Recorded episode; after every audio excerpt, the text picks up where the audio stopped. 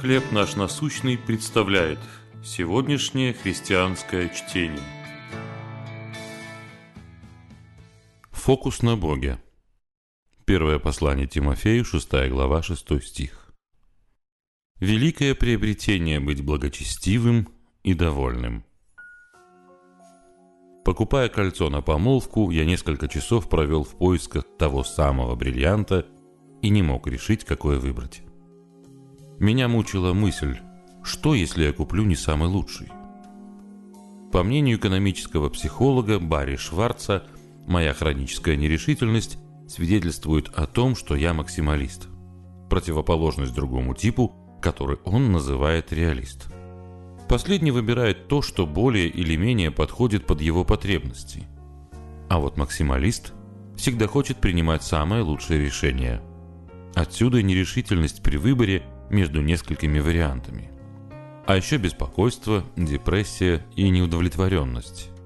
Социологи дали этому феномену название «страх упущенных возможностей». Конечно, в Библии нет слов «максималист» и «реалист», но похожая идея в ней есть. В первом послании к Тимофею Павел призывает молодого служителя искать удовлетворение не в мире, а в Боге – Мир обещает нам полноту, но никогда полностью не выполняет своих обещаний.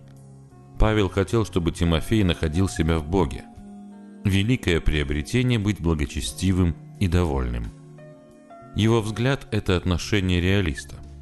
Имея пропитание и одежду, будем довольны тем, добавляет он.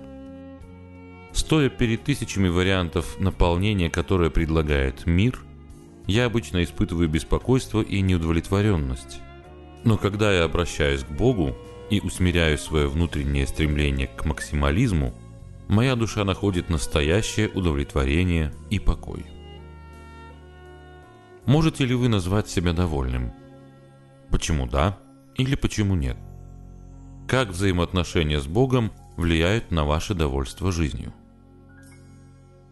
Небесный Отец, Помоги мне искать удовлетворение во взаимоотношениях с тобой и помнить, что ты можешь наполнить мою душу так, как этот мир никогда не сможет.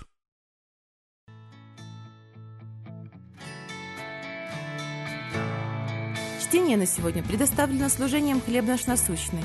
Еще больше материалов вы найдете в наших группах Facebook, ВКонтакте, Инстаграм и Телеграм.